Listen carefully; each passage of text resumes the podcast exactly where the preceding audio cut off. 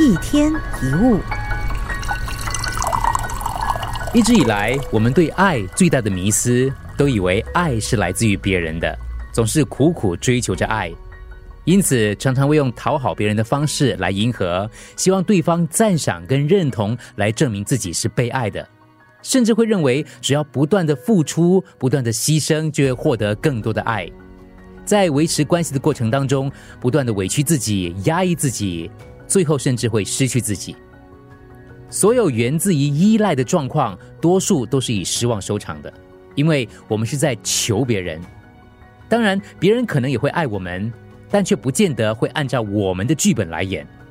当对方没有给你想得到的回应，我们就开始伤心难过。我什么都替他想，什么都顺着他，为什么结局会这样？我做这么多却没有得到回报，特别是当要求被拒绝的时候，一时间过去的牺牲跟付出都觉得变成一种痛苦涌向心头。我们会觉得自己受骗，我们会觉得自己爱错人，其实根本是我们搞错了。原因是一开始的时候，我们爱人是为了自己能被爱，先前不断的付出只是我们去讨爱的一个方式罢了。如果对方也一样，你想？两个乞丐都在向对方乞讨，结果会怎么样呢？当然是得不到，不欢而散。我们为什么那么渴望对方的爱？追根究底，是因为我们不够爱自己。你的爱来自别人，当那个人离开，爱也会被带走。记得把自己的爱找回来，活出自己的幸福快乐，就没有人带得走。即使别人离开，也能自得其乐，因为失去了爱，你还是一样可爱。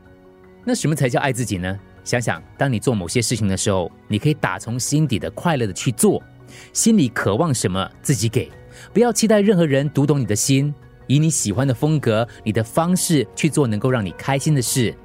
当你能够满足自我需求，照顾好自己，就不必去求别人。你越满足自己的生活，就越有能力跟别人分享；你越快乐，就越能够带给身边的人快乐。当你成为自己也会爱上的人，就不怕没人爱。一天一物，除了各大 podcast 平台，你也可以通过手机应用程序 Audio 或 U F M 一零零三 SG slash podcast 收听更多一天一物。